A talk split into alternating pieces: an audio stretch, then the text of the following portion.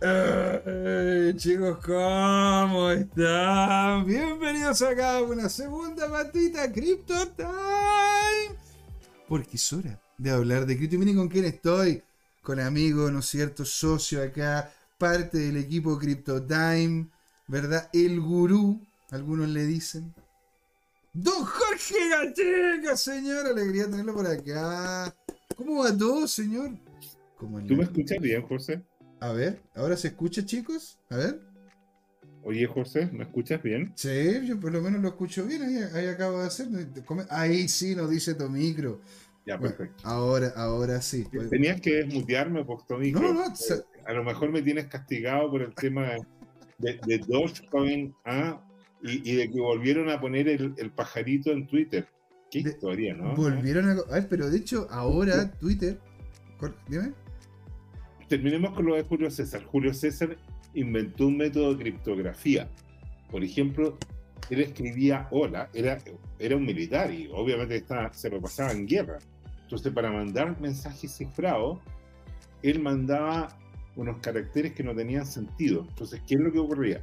Por ejemplo, mandaba hola, la palabra hola, pero las movía. Por ejemplo, la H movía 3, 4 o 5 caracteres que venían después en el alfabeto. Mm. ¿Ah? Entonces, de alguna manera, eh, eso ya corría este tema.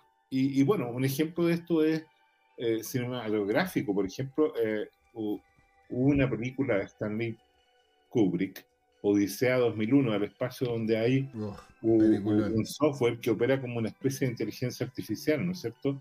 Y ese era el computador HAL 9000, H-A-L, ¿ya? Y, el AL, ¿qué cosa era?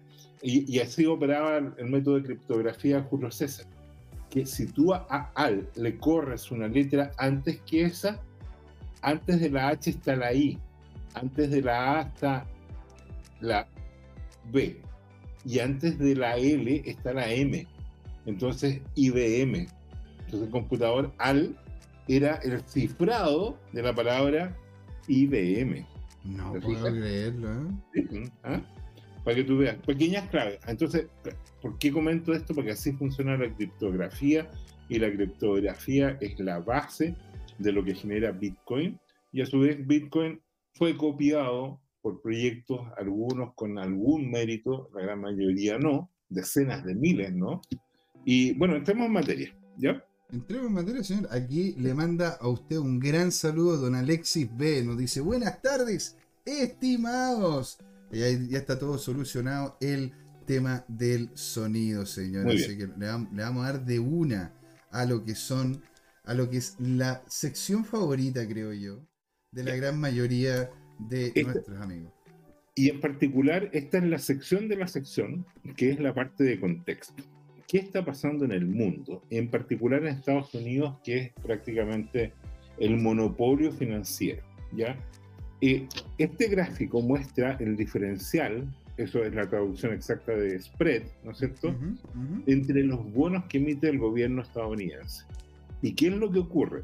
Que lo que hay en, en la primera parte es el bono a 10 años, menos el yield, el rendimiento del bono a 3 meses y está siendo negativo, que significa que el de corto plazo tiene más peso que el de largo plazo. ¿Cómo puede ser que en el largo plazo se supone que las cosas mejoran?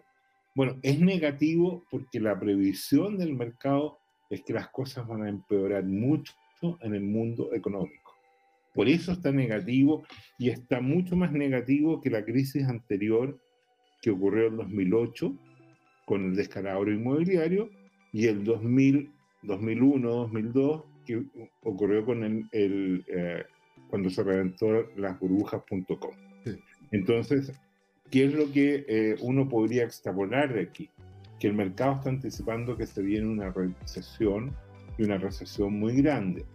Cuando empezábamos tú y yo los programas, comentábamos de un economista que creo que es venezolano, ¿no es cierto? Alberto Cárdenas, el, que, el, que, popularizó el concepto de invierno cripto y nosotros contribuimos a ello.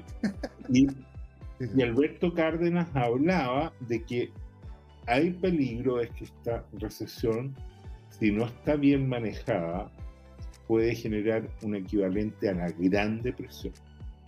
la Gran Depresión de 1929, que tuvo un gran eh, choque, eh, desplome, el crash de Wall Street de aquella época, eh, fue mucho más largo y más profundo de lo que se anticipó. Generó cesantía en decenas de millones de personas de la época. Mm. Y en este tiempo en el mundo solo habían entre mil y dos mil millones de personas. ¿Te fijas? Hoy, hoy día somos 8 mil millones de personas, para que tú veas cómo, cómo fue de terrible este cuento. Avancemos. Entonces, este es el contexto, el contexto de ese gráfico es que eh, el mercado está viendo una situación económica muy, muy negativa. ¿ya? Por ahora no, pareciera ser tan profundo, pero esto tiene consecuencias. Avancemos. Entonces, mira, el contexto cuál es? Que hasta el momento eh, eh, las, naciones se están refugiando en reservas de oro presumible para dos cosas, que es lo que está ocurriendo. El BRICS, que es Brasil, ¿no cierto? Rusia, China, e India y Sudáfrica, bueno, están comprando cada vez más toneladas de oro, ya que para ellos tiene un capital simbólico y de alguna manera podría ser dinero de reserva para emitir un dinero de las BRICS, por ejemplo, el, petro, el petro-yuan. Bueno, esta hipótesis es una amenaza para el dominio del petrodólar pero también es cierto que no es llegar y reemplazar algo, porque hoy día el gigante financiero, el gran elefante, por así decirlo, eh, es, Estados Unidos. Mm. Y convencer a las personas de que cambien sus ahorros a una nueva moneda, o, una moneda que ya existe, que es el yuan, pero que está respaldada por un gobierno chino que no ha, no ha sido particularmente exitoso en el combate de la inflación, por ejemplo. ¿Para qué decir Rusia? El mismo Brasil, Brasil ha sido un poco más exitoso y por lo tanto ha visto estable el real, por ejemplo, pero, pero los otros países no, India y, Sudáfrica no. Entonces, ahí eh, de alguna manera hay muchos bemoles en el contexto de que no hay duda que hoy día estamos viendo una guerra económica hace tiempo, en los bienes y productos más materiales, más físicos, está ganando China, pero por lejos, pero en los derivados financieros Estados Unidos tiene una posición preponderante que no es fácil eh, que, que, sufra una erosión de su posición. Sin embargo, también es cierto, como demostró la República Weimar eh, de Alemania en la década de los 20, una vez que las cosas se estropean, pueden precipitarse, pero eh, muy rápidamente se pueden desplomar. Y lo hemos visto en países que están muy manejados, que de un año para otro tienen devaluaciones de, 33%, 50%, 75%, como podría ser el Líbano y Turquía, por ejemplo, o del 90 o 95% en 1, 2, 3, 5 años, pero, pero que es una pérdida patrimonial gigante. Avancemos, por favor. Ah, un detalle, fíjate. Ah, no, estas son las reservas de oro, está bien. Fíjate la posición dominante de Estados Unidos. tiene, de todo, tiene commodities, tiene mucho petróleo. Lo que pasa es que ahora, como prohibió la actual administración el fracking, no pueden eh, extraer todo el petróleo que tienen porque el fracking produce mucho daño ambiental. Y el gobierno actual eh, eh, de, de, Biden tiene prohibido eso, lo tiene muy controlado la normativa, pero en algún momento esos son animales que se pueden disparar eh, porque la necesidad, tú sabes, tiene cara de hereje. Sigamos. Ahora, de hecho, a mí lo que me impresiona es que Estados Unidos tiene, si es que juntamos a, los dos contendores que tiene ahora, ¿verdad? Son 2.000 eh, y 2.300, serían, cuatro, serían 4.300 toneladas métricas de oro entre Rusia y China. O sea, no llega ni a la mitad. es, la, es la mitad y un, cachito, o sea, de lo que Estados Unidos tiene. O sea, es, es una dominancia brutal. por, el lado del oro no, no va a ocurrir eh, un fenómeno de desplazamiento, tienen que ocurrir otras cosas. Avancemos. Sí, bueno, Alexis B nos dice, cada vez que pienso esto, eso es que se dice que viene la crisis, cuando el desempleo y los bonos a corto plazo es mejor que los bonos a largo plazo. Aquí don Alejandro nos dice, tío Crypto Time, pasa el dato. Este día viernes, el BTC Friday en el Palacio Alcázar, vienen grandes personajes, viene el Dr. Bits y inversionistas interesados en proyectos cripto. en caso de que quieran justamente ir a darse una vuelta, comer rico pagando con BTC. Señor, aquí tenemos este video. Sí, este video está muy bueno, pero, o sea, lo, sintetizo en la frase. Yo creo que, que, que es importante, estamos dando el contexto. Jack Mellers es un desarrollador brillante, él ha estado detrás de empresas, proyectos y todo, sobre todo catalizando el mundo de los pagos en Estados Unidos y aplicaciones eh, relacionadas con transferencia. Eh, pero la clave es que él dice, mira, Bitcoin en el universo es lo único que tiene existencia finita. Y eso tiene que ver con la minería del oro, porque el oro, ¿qué es lo que ocurre? Todos los años están eh, generando noticias de nuevos descubrimientos. Pensemos que Uganda declaró tener unas reservas del orden valoradas en 30 trillones de dólares.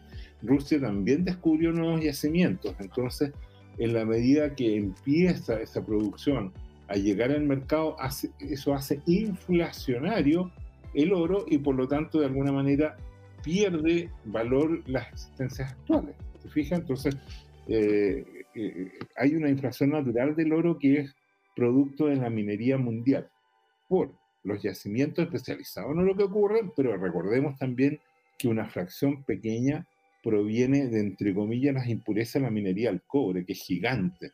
Entonces, si el 1% que se extrae del, del, cobre, que son millones de toneladas al año, eh, bueno, esos son eh, miles o decenas de miles de toneladas de oro. O sea, no dejan de ser interesantes, ¿te fijas?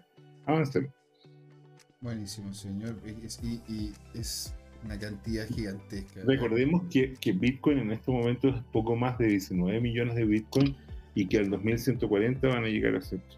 Mira, esto es interesante, está relacionado con lo anterior. Mira la minería del oro, ¿ya?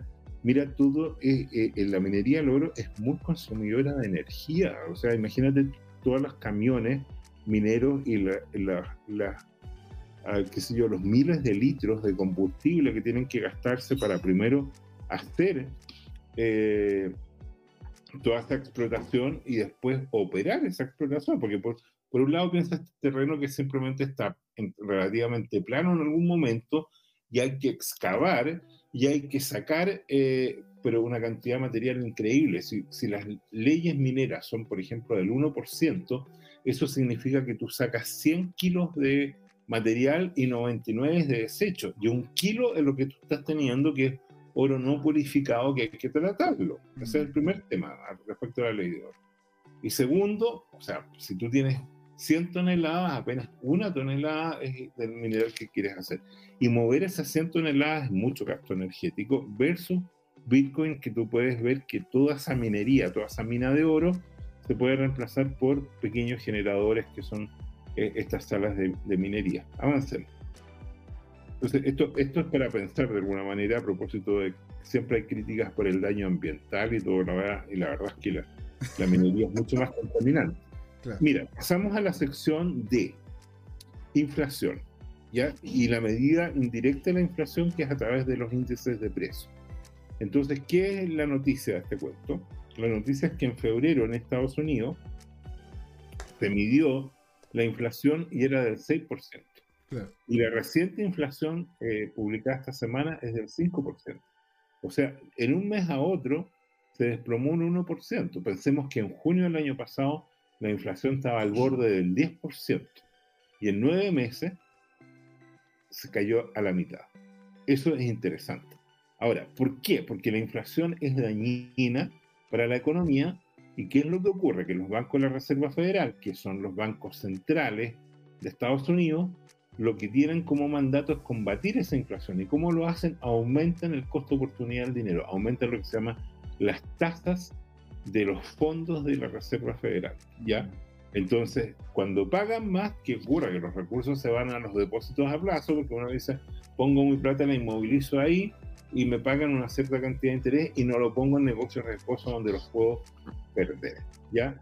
Ahora, ¿qué es lo que ocurre? Lo que ocurre es que hasta el momento se supone que la economía está súper bien en Estados Unidos, mira la tasa de desempleo que está ahí, que está muy baja en niveles históricos. Por lo tanto, si eh, el empleo está muy bueno, va, las, las personas van a seguir demandando bienes y servicios que son escasos y va a seguir subiendo la medida de la inflación, que son los índices de precios, y los precios van a seguir subiendo. Esto, que es lo que ocurre debido a una serie de contextos, va a cambiar y se va a disparar el desempleo en Estados Unidos. Esa es la previsión que está haciendo el mercado. Por favor, vamos a la siguiente. Sí, claro, aquí don Alejandro Máximo dice, no olvidar que para producir oro se utiliza cianuro. Sí. Uno de los compuestos más nocivos del mundo. Y don Alexis B nos dice, ¿esto significa una próxima caída de tasas de la Fed? Mira, eso está. Re buena esa pregunta. Mira, Alexis. Eh, la Fed dice que no. De hecho, está dando señales de que van a subir las tasas. Y el mercado está apostando a todo lo contrario. El mercado dice: ¿sabes qué? La economía está crujiendo. A la Fed no le va a quedar otra que empezar a, bajar las tasas. Y ya están operando en función de eso. Avancemos. Muy buena pregunta. Mira, ¿eh? porque la verdad que de hecho también me había surgió la, duda. Mira, la, esta tabla es, la tasa de inflación. Chile no está, ¿ya? Chile no está, eh, avanza hacia, hacia, la parte baja, porque eh, fíjate como, como, la eurozona está, eh, bueno, Alemania está con un problema de... Mira, Rusia está con un 11% y está bajando.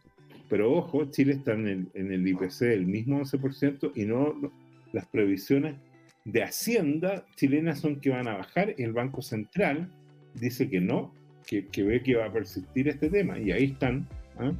Y, está complicado, el Banco Central chileno subió las tasas y tiene eh, la economía y la estamos pasando mal.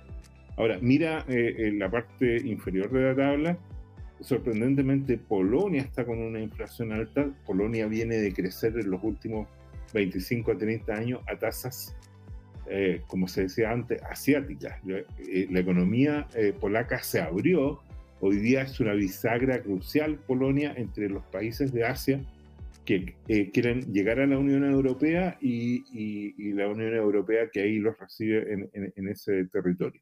Y de ahí reparte y distribuye bien.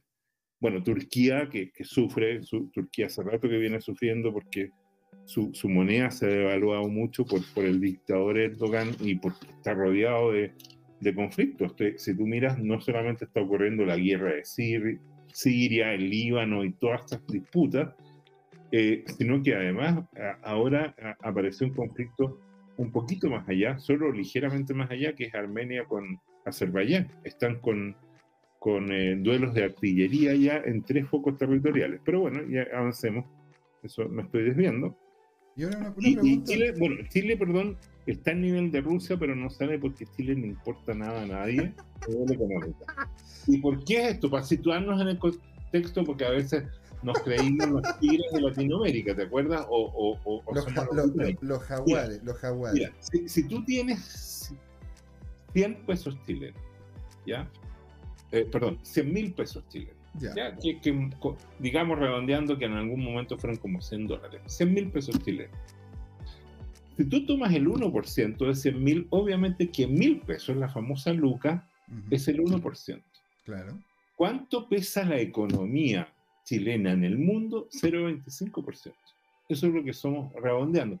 A veces subimos a 0,30 por volumen de exportación, a veces 0,35 si mejoran muchísimo los términos de intercambio, pero globalmente en peso específico medido por GDP sobre el total de producción, tenemos más o menos el 0,25%. Si tú lo ves en 100 mil pesos chilenos, es como que tienen menos de mil pesos, en particular tenemos la cuarta parte de eso, 250 pesos de 100 mil. Si la economía mundial es 100 mil pesos, la economía chilena pesa 250 pesos, 0,25%. Entonces somos menos que la cáscara de una nuez. Es como que tú, imagínate que invitas a toda tu familia allá, pero un, banquete con todo lo demás, te, te, viene la cuenta, ¿ya? Y aparece alguien que te pide una propina. Una propina tú generalmente te dejas el 10% que son 10 mil. Pero ese día quieres ahorrar y dejas mil pesos, ¿ya? El 1% propina. Es poco. Pero si además dejas 250 pesos propina, ya es casi un insulto, pero 25. Eso, eso es lo que pensamos nosotros. Ya, esta reflexión, ¿ah? como para irnos eh, moderando el ego, digamos, y porque además estamos golpeados doblemente en nivel económico, eh, sigue. Ahora, increíble que Venezuela parezca que tiene un 538% de inflación y sale que es bajo. Yo lo, encontré, interesante. que está bajando, que está bajando, es la tendencia. Ah, Avancemos, por favor. ¿Ya? Bueno, eh, ¿qué, tan, ¿qué tan mal está la situación? Mira, a pesar de que bajó a 5%, ese nivel de inflación solo había ocurrido cuatro veces antes en Estados Unidos. estamos viendo ahora los niveles de inflación en Estados Unidos.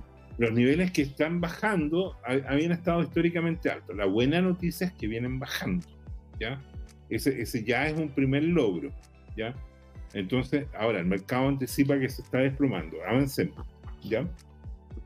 El problema de fondo es que uno como ciudadano, y fíjate que esto hoy día me lo hizo una consulta alguien que es colega, es, que, es que las personas en el mundo lo que han visto es que han subido, me lo dijo un colega, él siente que le ha subido mucho la cuenta al supermercado. Sí, claro. Ha subido mucho los alimentos, entonces, ¿qué es lo que pasa? Si tú y yo nuevamente ganamos 100 mil pesos y sobrevivimos con eso, y antes, por ejemplo, la cuenta de supermercado nos salía un 15%, eh, qué sé yo, pagábamos 15 mil pesos, nos quedaba como todo el cuento. El problema es que si bien la inflación ha subido 11%, yo te diría que la inflación en los alimentos en Chile por lo menos ha subido de lo que yo sufro, mi propia estadística, entre un 22, o sea, el doble eh, de, eh, se duplicó la cuenta en esta historia, o sea, eh, es cosa de ver algunos rubros, digamos, que, que se han duplicado los precios, o sea, yo compraba insumo el año pasado en 1500, por ejemplo, los tallarines, los tallarines el año pasado yo los compraba más o menos en el, en el orden de, cuando estaban en oferta, entre 6.50 y 7.50, 700 en promedio. ¿ya? En estos momentos están a 1.400. El paquete de tallarines, es algo muy básico. Jorge, sí, aquí la gente cuando habla de trading, oye, yo, yo, no, yo no encuentro que habría mejor negocio que ir dos años, dos o tres años al pasado, comprarte dos o tres camionadas de palta y traerlas al presente. Eh, sí, hay, un montón de insumos de, ese estilo que, que, ha ocurrido este tipo de cuentos. El tema de los tallarines es, muy directo, o sea, lo que tú dices, compras un container de tallarines hace dos años, hace un año, y estaba el kilo en precio promedio a 700 pesos, y ahora el mismo kilo de tallarines está a 1400, o sea, duplicas tu capital. lo que el, aceite ha subido, el aceite ha subido, los huevos han subido. seguro. seguro. Mira, avanza por favor. Ya, entonces, bueno, entonces aquí la inflación es lo que te había dicho, que se redujo y, algunos piensan que, que, podría cambiar su discurso. Eh, bueno, en realidad la, Catalina y lo que está haciendo es, el pregunta. Ya, avancemos. Ya, entonces aquí interesante, este tweet me encantó, este es muy filosófico, ¿ah? a propósito de que en Estados Unidos y en el mundo, desde que quebraron estos bancos, y en particular, muy simbólico, quebró el segundo banco de Suiza. O sea, Suiza, tú lo asocias ya, pero a la banca suiza, ¿no es cierto? Ya es un pilar, pero de robustez increíble en el mundo. Eso se, o sea, se, ocupa de meme. para gente que entendíamos algo, era una organización totalmente corrupta. O sea, cuando mm. digo esto no, no es que estoy criticando, no hay multas o juicios donde fueron condenados a pagar cientos o miles de millones de dólares por, por, por prácticas derechamente ilegales y por no decirte criminal. Bueno, eh, ¿qué pasa cuando tú pones tu dinero, por ejemplo, agarras 100 mil pesos de tu bolsillo, de tu cuenta eh, de ahorro y lo pones en, en, una cuenta corriente? Primero, ese dinero que tú acabas de poner en el banco no es tuyo, pasa a ser del banco. Y lo que tú tienes de alguna manera en, tu ticket de depósito es que el banco te debe los 100 mil eh, pesos que depositaste. Si el banco quiebra y quiebra completamente, tu dinero se eh, desapareció, se fumó. Y hay, un, hay una versión de South Park en que, en que va uno de los niños y, le agarran un billete y lo pone y el tipo le dice, ah, lo puse cuánto, y se fumó. Se lo perdieron. ¿eh? It's, gone, it's gone. It's gone. Ah, y después es divertido que pasa con todo el mundo. Segundo, cuando tú pones el dinero, el dinero no está ahí. ¿Ya? Tú, tú fuiste, depositaste todo tu fajo de billetes en la sucursal y la verdad es que ese dinero ya desapareció, no está ahí. Y tercer punto, que es más importante, es que no es dinero. Y yo lo que le agradezco a Bitcoin, gracias a Bitcoin, porque si no hubiera sido por Bitcoin, probablemente yo hubiera pasado por la vida, podría durar uno, dos, 10, 20, 40 años más ya, pero en el mejor escenario, pero, me hubiera, muerto entre mañana, entre mañana y, y, 40 años más sin nunca haber reflexionado sobre la naturaleza del dinero. Bitcoin que cuestiona la esencia del dinero. Y la esencia del dinero, ¿cuál es? Que este papelito de, de, colores que uno tiene los, los, billetes, ya sea eh, dinero chileno o, dinero estadounidense, aquí tengo mil pesos, la famosa luca chilena, la clave es que aquí hay una firma de un par de señores que son el gerente general o el presidente, ambos, y se supone que esas firmas le dan validez a esto. Pero esto no vale nada, esto es un papel de colores, que, que, que uno tiene confianza. Aquí tenemos un dólar estadounidense, te fijas, y nuevamente aquí hay una firma y se supone que esto tiene un valor, pero la verdad es que esto alguna vez valía un equivalente del oro y hoy día eh, ya no, no, existe esa garantía. Entonces, eh, ¿y cuál es el tema? Que cuando ocurren fenómenos hiperinflacionarios que han ocurrido, como en la República de Weimar, como ha ocurrido en Venezuela, uno puede ver que de repente estos papeles de colores se imprimen, pero en cantidades astronómicas. Tú puedes juntar una cajetilla, eh, pero una carretilla de billetes y valen menos que una hogaza de pan o una docena de huevos. Entonces, eh, eh, ese concepto teórico práctico del dinero es lo que yo le agradezco dar a Bitcoin y eso avancemos, reformuló mi estrategia de inversión, ¿ya? Y, y esto es importante porque está relacionado con la adopción y con todo lo demás. ¿Qué ha estado pasando en Estados Unidos con los últimos eventos? Si tú miras estos dos últimos años, que a raíz de la quiebra de los bancos, la gente está perdiendo la confianza en los bancos y está haciendo consultas. Están haciendo consultas históricas, en este caso, mi dinero está seguro. Claro. Lo otro es que están haciendo muchas más consultas que se han disparado en Bitcoin, ¿ya? Y Bitcoin sigue aumentando la cantidad de direcciones ya activas, está sobre un millón. Sí, sigamos. Es una de las cosas interesantes. Ahora, no sé si es que viste la noticia de lo que estaba pasando en Texas, que van a quitarle eh, cierto nivel de beneficio que hacía viable la minería allá en Texas a, los mineros que estaban allá. ¿Tú, dices de que eso al afectar el hash rate. Mira, eventualmente vamos a ver esa historia, porque simultáneamente Texas es un, estado emblemático. Algunos podrían verse complicados en su operación, pero mientras tanto hay otros eh, estados que hoy día están avalando y propiciando este cuento. Entonces, eh, mira, cuando, cuando los políticos empiezan a ver que esto atrae inversiones y al revés, que ser hostil, las espantan y en Estados Unidos la sensibilidad de los trabajadores, de los comerciantes, se, traduce inmediatamente en que ellos toman acción y le escriben o cartas o mail o llaman a las oficinas de los políticos y le piden a sus representantes que operen protegiendo sus intereses. Entonces, desde ese punto de vista, no es inocuo que de repente una cierta mayoría toma este cuento. Ahora, mira, esta entrevista yendo a lo práctico, hoy día lo concreto es que en medio de una crisis, en medio de volatilidad, de quiebras de banco, Bitcoin, hoy día es el activo financiero que ha crecido un 80%, muy lejos sobre lo que han crecido los commodities, por ejemplo, el oro, el cobre, el petróleo. Entonces, desde ese punto de vista, como inversión, eh, es, una clase de activo que está espectacular. Y además acabamos de sobrepasar el precio, el nivel simbólico de 30.000. 30.000 es un gran nivel de precio porque fue resistente durante mucho tiempo, después fue soporte. ¿ya? Sigamos, por favor. Esta entrevista, todas estas entrevistas las recomiendo, están en arroba tu CryptoTime, ¿ya? Bien, entonces hay dos personajes que ya hemos mencionado que son interesantes seguir, Jack Mellers por un lado y Dylan Leclerc, que es este otro jovencito que es un analista bastante eh, eh, interesante y profundo. Sigamos. Es bastante prolijo. Ya, entonces vamos, vamos a, al FOMO, ¿ya? ¡Ah! Ya vamos a ir al FOMO, entonces para eso, señor, hay que ir al gatito. Compramos. Baja más. Compramos. Baja más. Compramos. Baja más.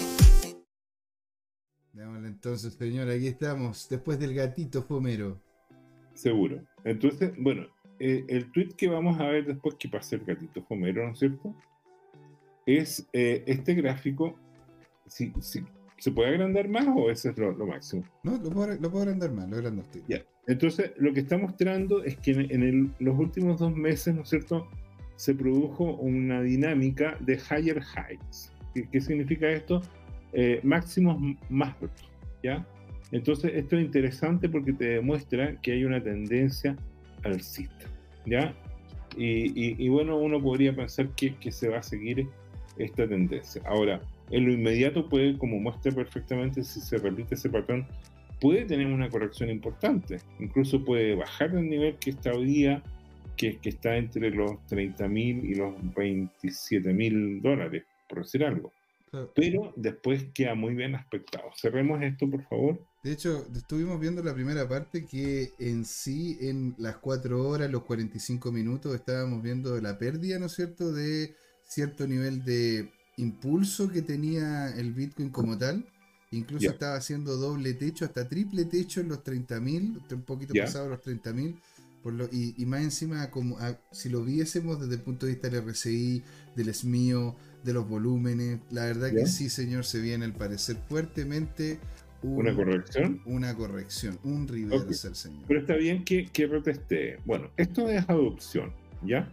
¿Qué es interesante? Interesante es que por política Hong Kong hoy día va a ser un nuevo, como se dice, un hub, un concentrador cripto, ¿ya? Entonces, eh, en este caso, en una noticia particular, el banco virtual más grande de Hong Kong, de alguna manera va a operar como una especie de, de banca de segunda instancia para los eh, distintos exchanges de criptomonedas. O sea, va a ser como un centro de compensación. Eso es enorme para la adopción de Bitcoin, porque recordemos que eh, la tecnología cripto está prescrita eh, para eh, prohibida para, para, para los ciudadanos chinos y de alguna manera esto está evidenciando que alguien en el mundo chino muy pragmático dijo no podemos quedarnos atrás porque si esto tema renuncia ahora yo creo que está muy relacionado con lo que está pasando en Rusia Rusia hoy día está compitiendo seriamente por su exceso energético ¿no es cierto? En ser uno de los mayores eh, generadores precisamente de hash rate del mundo Mm. entonces ahí hay una, una, un- una disputa geopolítica importante. Avancemos. Démosle, señor. Acá, otra, otra de adopción, me imagino. ¿no? Estas adopciones están espectaculares.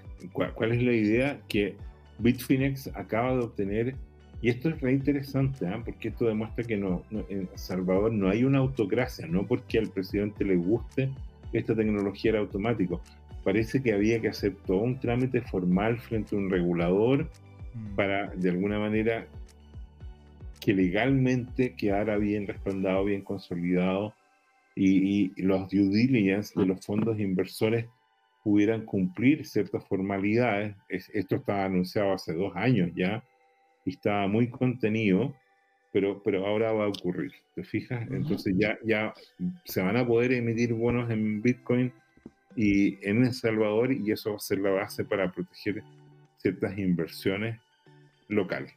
Lo- lo- el hecho es que hoy día El Salvador es un polo de desarrollo cripto que se ganó la mente ah, y los corazones de, de la comunidad y no cabe duda que van a haber muchas compañías que van a empezar a, a funcionar allá y eso va a traer turistas y va a traer inversión y lo está generando un círculo virtuoso. Y la, la economía de Salvador hoy día lidera por lejos, junto con Panamá, que también está coqueteando con, con la cultura cripto, eh, este tema. Y Chile está naturalmente en otra. Estamos perdidos, ya no, no tenemos una cultura de innovación, estamos tratando de pasar la contingencia entre, entre que a nivel de ideas estamos totalmente desconcentrados por el tema de la inseguridad que estamos viviendo. Sigamos. No lo puede haber puesto mejor la, la- lo, lo que está comentando, señor. Y ahora sigamos por- con la adopción. Mira lo que está pasando en Suiza, ¿no es cierto? En la ciudad de Lugano. eh, ya están evangelizando, mira, a nivel de tomar el liderazgo, ¿no es cierto? Y, y- y que haya tres universidades que tener un programa conjunto sobre Bitcoin, yo lo encuentro espectacular. Sigamos, por favor. Maravilloso. Don Yerko Pincheira dice: Saludos, tío Crypto Time. Un saludo para usted, señor. Le manda también a don Jorge. Esto. Este meme, es, es lo que yo llamo el meme José Miguel. Eso retrata completo. Yo eh, Yo he estado, yo he estado en la casa de José Miguel y he observado este cuento. Yo me tomo un café y le converso a José Miguel y José Miguel abstraído la pantalla haciendo como que me escucha, sí. así, ya, con interacción mínima. De repente pasa algo, levanta el- la bengala y, y sigue, y, y yo le sigo hablando y no me pesca. Entonces me No. aburro, Tal cual. Esa es la vida de José Miguel, ¿ya? Así Y esto es es. igual entre, yo te diría, las 4 de la tarde y las 4 de la mañana. O sea, el tipo trabaja 12 horas, a veces trabaja 18 horas, así. ¿ah? Así es la ¿O vida. no? Así, ¿Es, es- es así- una calumnia? ¿Esto es- estoy diciendo algo que no Así- sea verdad? así es la vida, así es el fútbol. Eh, a, a ese meme lo único que le falta es la barba. Lo único que falta es la barba y el gorro. Es el- El gorro. Bien. Señor, esto de acá, la mayor transacción de Bitcoin jamás realizada. Ah. Oye, estos son seis- casi 6 mil millones de dólares. 200 mil Bitcoin a 30 mil dólares promedio, 6 mil millones de dólares. Entonces, esto, esto es espectacular. Esto nos dice, ¿qué, qué es lo que nos dice? Esto nos muestra la adopción. Por un lado, hay un millón de nuevas bi- billeterías, direcciones activas, perdón, donde, donde ocurren transacciones. Pero aquí hay una billetera que fue capaz de confiar en esta red y transferir una cantidad brutal de dinero. Estamos hablando casi, redondeando, 6 mil millones de dólares. Seis mil a poner- millones. A poner en contexto, que sé yo, Falabella vende en toda Latinoamérica en un año 20 mil millones de dólares. Todo el grupo Falabella, ¿se fija? Y, yo creo que estoy exagerando. O por ejemplo, COPEC, que es la compañía de petróleos de Chile, que, es la base que mueve la industria minera, la, in- la industria agrícola en Chile, la industria eh, forestal. Eh, en Chile venden todos los combustibles 16 mil millones de dólares. Aquí es como que pagaras un tercio de la cuenta de, de combustible de todo el país eh, en una sola transacción. El equivalente, a- ¿te acuerdas cuando te pasaban un antiguo cheque ah, Sí. por ese valor? Y aquí es digital. Es, es impresionante. Avancemos. La mayor transacción nos dice acá, don Alejandro Máximo, de BTC es la compra de las dos pizzas por 10.000 BTC. No, pero acá hay una transferencia. eh, aquí, eh, ah, tiene razón, o sea, porque, porque en, en ese caso es, es una transacción comercial. Aquí puede ser una transacción financiera solamente. No lo sabemos. A lo mejor alguien se compró una aerolínea y pagó de esa manera. No sé. Sigamos. Puede ser, pues, ¿no es cierto? Ahí don Jerko se dice, jaja, el meme JM. el meme JM. JM. A Bien. ver, aquí entonces. Ah, aquí empezamos con, lo- con, con los modelos, señor. Ah, claro, vienen de vuelta. No estás proyectando. No, te estoy, viendo. Oh, no estoy proyectando. Usted tiene toda la razón, señor. Se me fue completamente la imagen. Me, me Mira, reí este- cuando me puse Este es ahí. el famoso Rainbow Model. ¿ah? El De modelo de Rainbow. Y qué es lo interesante, que bueno, cuando estuvimos ahí en las cuerdas de los 15.000, cuando yo estuve a punto de perder esa apuesta del asado, ¿ah? Ajá. Ajá. Eh, el sistema, el modelo este resistió. Y ahora nos, iríamos a las zonas más cálidas, por así decirlo.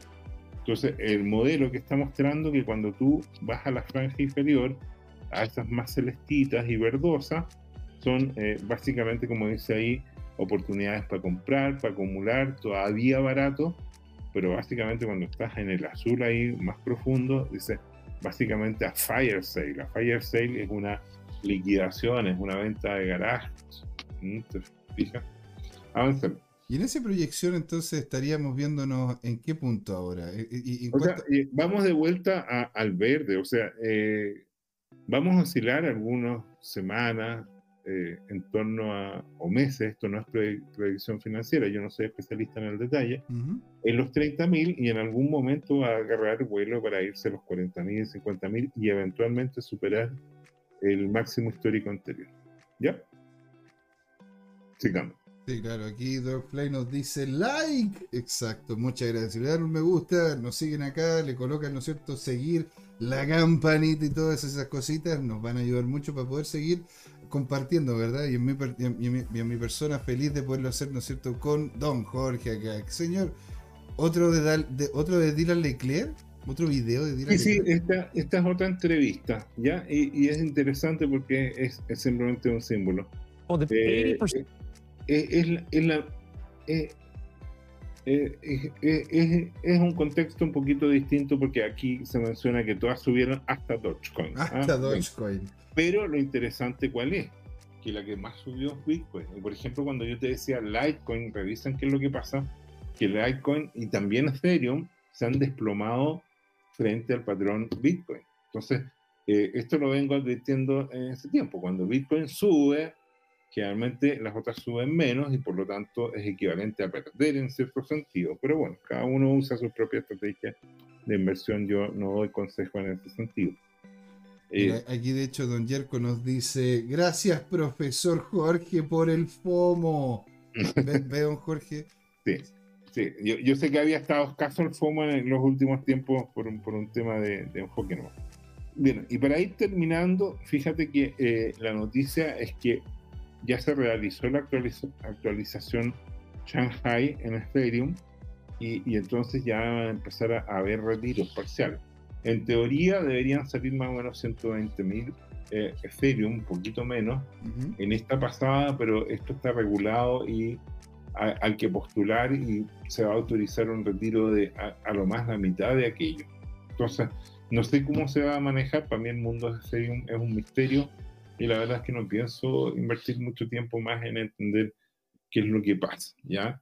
Es, es- es Ethereum sencillo, mira, es- esto es sencillo, es la, es la unión entre Capela y. Cha- y Shanghái. Por Ya. eso se llama Chapela.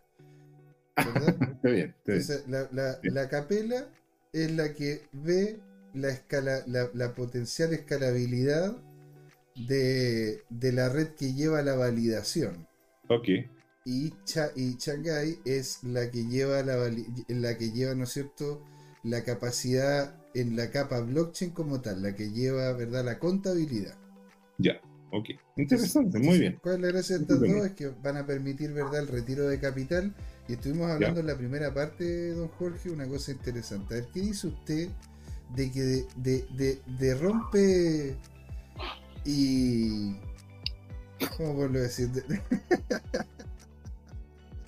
De, José Miguel. de- sopetón, de sopetón, ¿no es cierto? Sí, Llega, llega a aparecer dentro del mercado desde, desde, desde 1700, perdón, Ya. de, de 170.000 Ethereum hasta cerca de 1.52 millones de Ethereum.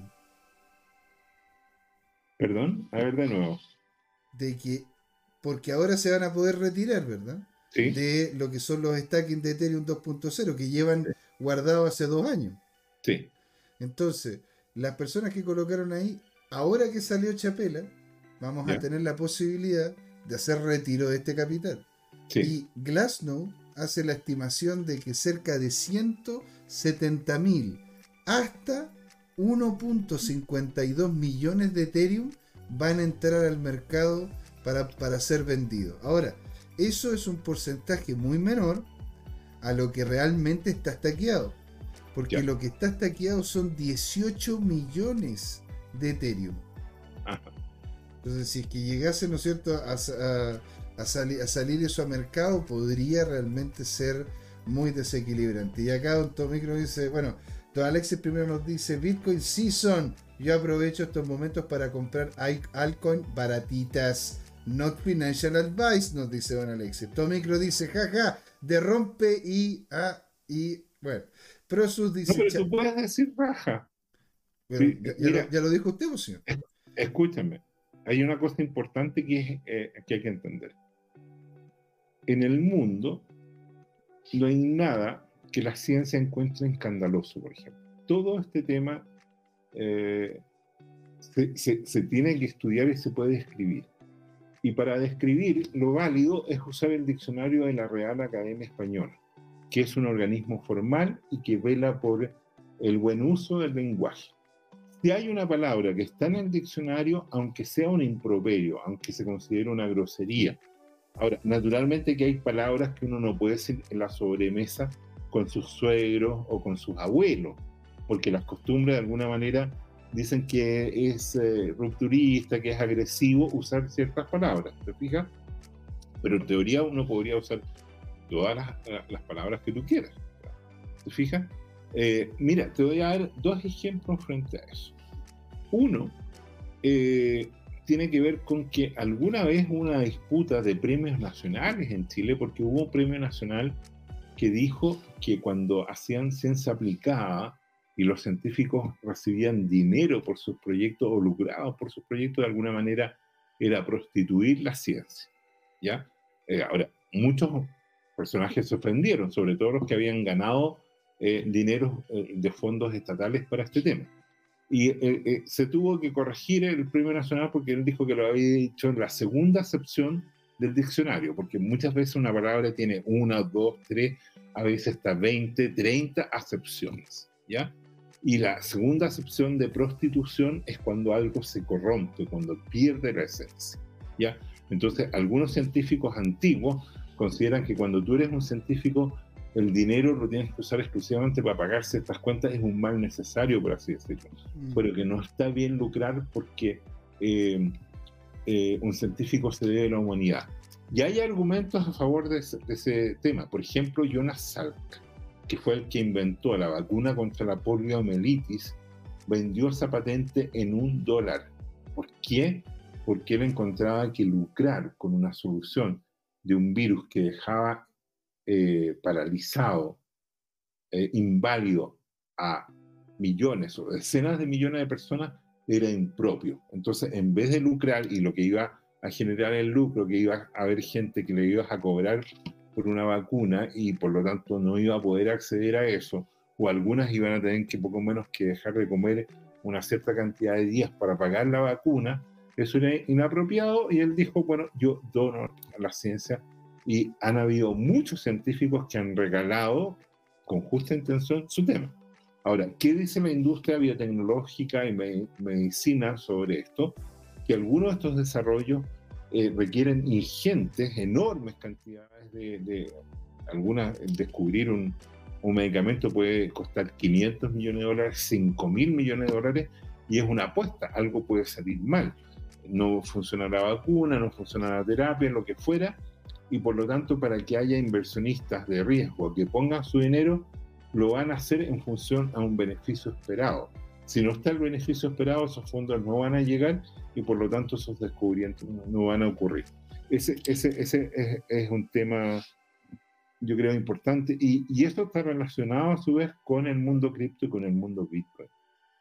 Bitcoin es un descubrimiento y eso es interesante porque no es una invención, según una reciente entrevista de Alan Back, por ejemplo, Alan Back, él, él dice, para mí el Bitcoin es un descubrimiento, ¿ya? ¿Por qué? Porque de alguna manera era un tema de que estaban todas estas tecnologías y aquí se descubrió que juntando todas esas tecnologías emergía el concepto de dinero y se hizo posible el concepto de dinero basado en energía, que era una idea que había propuesto Henry Ford hace más de 100 años atrás. ¿Te fijas? Bien. Eh, cubrimos ya todo el tema, estamos casi en la hora, no sé si tú quieres eh, añadir algo a lo que hemos cubierto. No, señor, para nada, de hecho aquí todos felices, el chat está on fire, ¿verdad? Y don Yerko comentando, comentando lo suyo, comentando lo suyo, ahí nos reímos con él. Señores, acá, acá hago despedida del programa de hoy día, día miércoles de Crypto Time. Estuvimos bien, lo pasamos bien. Estuvimos compartiendo, ¿verdad? ¿Con quién estuvo con nosotros? Don Jerko Pincheira, ¿verdad? Don Tomicro, Don Alexis B, Don, Don Alejandro Máximo también estuvo comentando, nos estuvo también hablando acá en el chat con nosotros. Dropfly, Patricio Ibarra, Jorge Gatica, claramente usted, señor, vino a compartir con nosotros Pavels también que lo muy invitado, ¿no es cierto?, a que nos pueda seguir para que seamos más en la comunidad. Pablo Normity, Dropfly y muchos otros más. Hoy día la verdad lo pasé genial. Excelente conversación con don Jorge. Y se nos viene, ¿verdad?, el día viernes conversado con don Luis Armando González. Señores, lo pasamos genial, lo estuvimos, estuvimos bien. Esto fue Crypto Time. ¿Por qué, don Jorge? Porque fue hora de hablar de criptos y de Bitcoin, que no es lo mismo. Ya tú sabes, ah, ahí nos vemos. ah. Muchas gracias a todos ustedes y vayan el viernes al, al, al Palacio Alcázar. Va a ir gente muy simpática, así que buena onda. Muchas gracias por todo. Y don Tomicro Grande es usted, señor. Dice, yo quiero añadir, él viene al Palacio, ya lo dije, así que nos vemos ahí. Un vecino y chau, chau.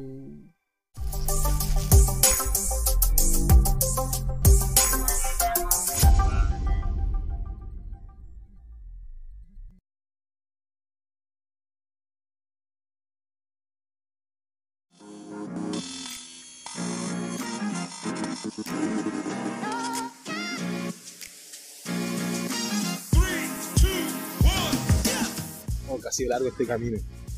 Tal como el Bitcoin y las criptomonedas. Lo que me hace pensar, ¿qué va a pasar en adelante? ¿Seguirá una suya más empinada? ¿O vendrá un abismo a la vuelta de la esquina? No lo sé, pero lo que sí sabemos es que Crypto Trading Time tiene una nueva temporada. A partir de este y todos los domingos, desde las 8 de la noche hasta las 10, podrán pedirme todos sus activos favoritos como Bitcoin, Ethereum, Binance Coin o alguna stablecoin como Tether o USDC para analizarlo en vivo e indirecto conmigo, Luchito González. Así que no se olviden, cada domingo en Crypto Time tendrá su nuevo programa favorito, Crypto Trading Time. ¡Saludos!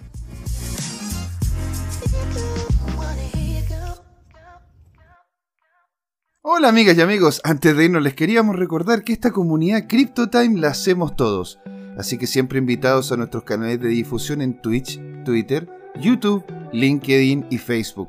Búsquennos como CryptoTime, con I latina, así, latinos como nosotros. Los esperamos para intercambiar información, hacer nuevos amigos y conexiones en este hermoso mundo del blockchain y las tecnologías descentralizadas. Los invitamos a suscribirse para recibir información sobre nuevos episodios y les mandamos un gran saludo de acá, Jorge Gatica y José Miguel. Nos vemos.